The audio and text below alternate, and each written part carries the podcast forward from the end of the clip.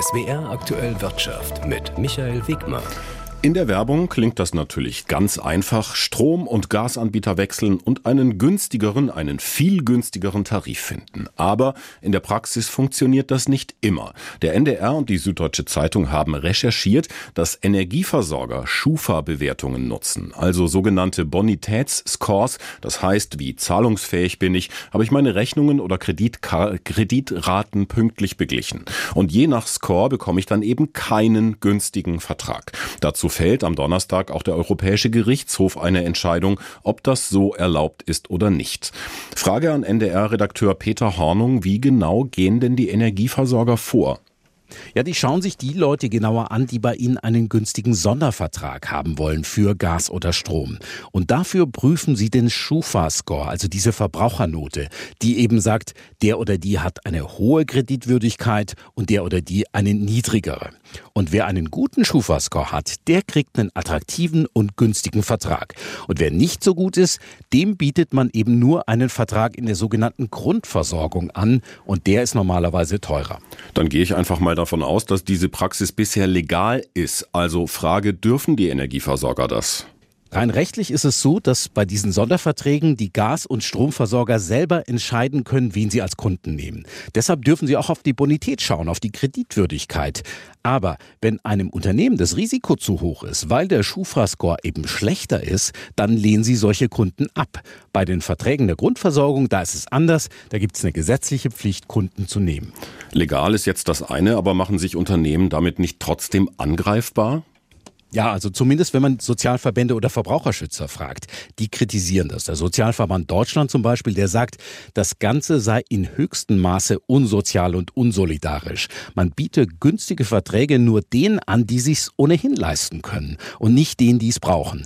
Aber es könnte jetzt auch so sein, dass schon bald mit dieser Praxis Schluss ist. Der Europäische Gerichtshof, der könnte schon diesen Donnerstag entscheiden, dass Kundinnen und Kunden nicht mehr quasi automatisch wegen ihrer Schufa Scores abgelehnt werden dürfen. Und dann wird sich das Ganze ändern wieder. NDR-Redakteur Peter Hornung zur bisherigen Praxis. Vor der Entscheidung des EuGH haben Verbraucherschützer noch einmal gefordert, dass der Umgang mit Bonitätsscores grundsätzlich viel transparenter werden muss. Finanzmarktexperte Johannes Müller vom Bundesverband der deutschen Verbraucherzentralen. Daher muss da die Transparenz hochgeschraubt werden. Also Anbieter müssen sagen, wie der Score in die Entscheidung eingeflossen ist, von wem der Score kommt und die Anbieter der Scores müssen sagen, welche Informationen sind reingekommen, zu welcher Gewichtung damit Verbrauchern ihre Scores verstehen können.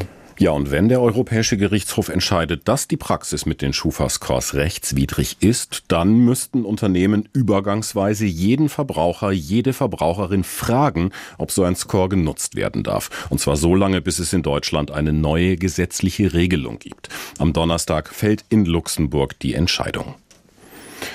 Wo viel Geld umgesetzt wird, gibt es in aller Regel auch viele Betrüger, so auch am deutschen Gebrauchtwagenmarkt, dem größten in ganz Europa. Der jährliche Umsatz liegt bei mehr als 100 Milliarden Euro. Ein wichtiger Wirtschaftsfaktor also, den sich eben auch Betrüger zunutze machen. Und zwar so.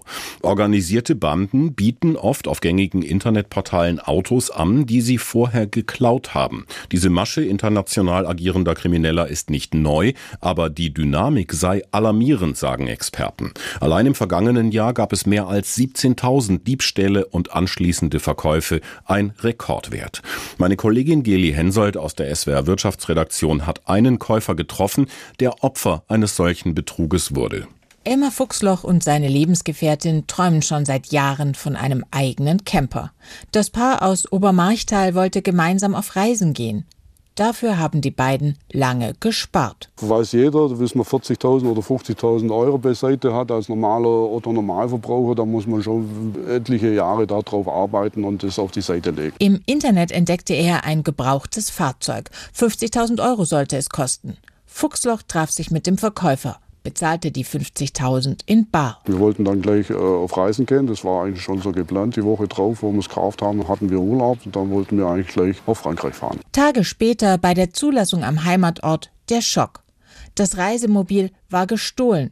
Fuchsloch hatte Diebesgut gekauft. Meine Lebensgefährtin meinte immer noch, ja, die erwischt man und die kriegt man und das Geld kriegen wir wieder zurück. Und ich habe auch gleich der Wahrheit ins Auge gefasst, wenn dann sind die, die den Kauf abwickeln, nur die kleine und die große Hinde. Das Geld ist sicherlich schon im Ausland, das Geld ist weg. Das ist ein organisiertes Verbrechen, ganz einfach.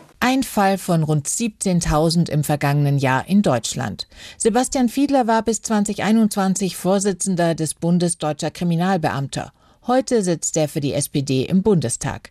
Er sagt, die Kriminalpolizei hierzulande sei zu schlecht aufgestellt, um den Kampf gegen die Kriminellen aufzunehmen, die sich auf dem Gebrauchtwagenmarkt tummelten. Die Dienststellen der Kriminalpolizei, die sich mit diesem Phänomen beschäftigen, saufen ab. Auf der anderen Seite ist es so, dass wir nicht überall in Deutschland Kriminalkommissariate haben, die sich spezialisiert um den Diebstahl von Fahrzeugen, also Komplettentwendung kümmern. Da haben wir nur nach meiner Beobachtung relativ wenige spezialisierte Dienststellen. Dabei brauche es die dringend, so Fiedler. Weil es eben bestimmte Tätergruppen sind, man muss ein spezielles Wissen haben. Das heißt, wir müssen Polizeistrukturen schaffen, wo es in jedem Bundesland auch eine hinreichende Anzahl von solchen spezialisierten Dienststellen gibt. Für Elmar Fuchsloch wiegt der Verlust mit dem Reisemobil schwer. Zwar konnte er sich inzwischen einen kleineren Camper kaufen, aber das Erlebte belastet ihn bis heute. Nicht nur, weil er auf die Masche reingefallen ist. Er sei auch das Opfer von behördlichen Versäumnissen, erzählt er. Ich habe nichts, gar nichts von denen bekommen. Ich hätte eigentlich erwartet, dass ich da oben vorgeladen wird. Eine Täterbeschreibung, irgendwas, ist nichts passiert. Also ich fühle mich wortwörtlich im Stich gelassen von der deutschen Justiz, muss ich wirklich sagen. Ein Betroffener im Beitrag von Geli Hensoldt. Und um das miese Geschäft mit geklauten Gebrauchten geht es heute auch im SWR Fernsehen in der Sendung Betrifft. Dafür hat sich ein Filmteam auf die Spur dieser Betrugsmasche gemacht und mit Opfern, aber auch mit Tätern gesprochen. Heute um 21 Uhr im SWR Fernsehen. Ein Thema, das jedes Jahr wiederkommt, aber genau deshalb auch wichtig ist, weil sich offenbar nichts ändert an unserem Online-Bestellverhalten. Die Zahl der Retouren, also der Sachen, die wir zurückschicken, bleibt weiter hoch. Und das verursacht bei Händlern hohe Kosten, geht aus einer neuen Branchenumfrage hervor. Im Durchschnitt kostet die Rücksendung pro Artikel 5 bis 10 Euro, so das vom Handel selbstfinanzierte EHI Retail Institute. Darin enthalten seien neben dem Rücksendeporto auch die Kosten für die Prüfung, ob ein Artikel noch einmal verkauft werden kann. Besonders viele Rücksendungen gibt es bei Modeprodukten. Bei einzelnen Unternehmen werden bis zu drei Viertel der bestellten Waren wieder zurückgegeben. Positiv ist, ein Großteil dieser Rücksendungen wäre für den Wiederverkauf geeignet. Negativ ist, Online-Modehändler stehen besonders häufig in der Kritik, zurückgesendete Neuware zu vernichten, auch um die hohen Kosten zu sparen. Laut EHI versuchen Online-Händler inzwischen verstärkt, die Zahl der Retouren deutlich zu reduzieren, vor allem durch bessere Produktinformationen im Online-Shop. Nur in rund einem Drittel der Fälle müssen Kundinnen und Kunden die Kosten für den Rückversand übernehmen. Alexander Winkler, SWR Wirtschaftsredaktion. Die BASF steigt bei einem weiteren Windparkprojekt in der Nordsee ein. Wie der Chemiekonzern aus Ludwigshafen heute mitteilte, sei dazu mit dem schwedischen Energieversorger Vattenfall eine Partnerschaft vereinbart worden. Die BASF will an den Windparkprojekten Nordlicht 1 und 2 einen Anteil von 49 Prozent übernehmen. 2028 sollen die Windparks nördlich der Insel Borkum in Betrieb genommen werden und im Jahr rund 6 Terawattstunden erneuerbaren Strom produzieren. Das entspricht dem Verbrauch von 1 1,6 Millionen deutscher Haushalte. Die BASF will mit dem Strom vor allem ihre Produktionsstandorte in Europa, insbesondere den Hauptstandort Ludwigshafen, versorgen. Diese Eilmeldung hatten wir häufiger in den vergangenen Wochen. Neuer Höchststand beim DAX. Auch heute Nachmittag wieder nochmal eins drauf. Neuer Rekord bei zwischenzeitlich 16.533 Punkten. Es ist ein Stück weit die berühmte Jahresendrallye, die den deutschen Aktienindex treibt. Aber auch von den sonst so beständigen Sorgen um weiter steigende Zinsen ist aktuell wenig zu spüren. Im Gegenteil. Für das kommende Jahr setzen viele Investoren darauf, dass die großen Notenbanken ihre Zinsen wieder senken werden. Der Grund die schwächelnde Konjunktur. Zentralbanken ziehen bei steigender Inflation die Zinsen an, um etwa Kredite zu verteuern, die Kauflaune zu bremsen, die wirtschaftliche Entwicklung abzuschwächen, um so Preissteigerungen zu verhindern. Es ist aber auch eine Gratwanderung. Übertreiben es die Notenbanker, fahren sie eine Wirtschaft mit hohen Zinsen gegen die Wand. Dass es aktuell wirtschaftlich nun wirklich nicht gut läuft, kann man schlecht bestreiten. Gut möglich also, dass die Zentralbanken deshalb ihre Zinsen wieder senken. Immerhin schwächt sich ja auch die Inflationsentwicklung ab. Sami Ibrahim, ARD Finanzredaktion Frankfurt. Und der DAX geht auf den Punkt genau mit seinem neuen Rekordstand aus dem Handel plus 0,8 Prozent. Das sind eben 16.533 Punkte.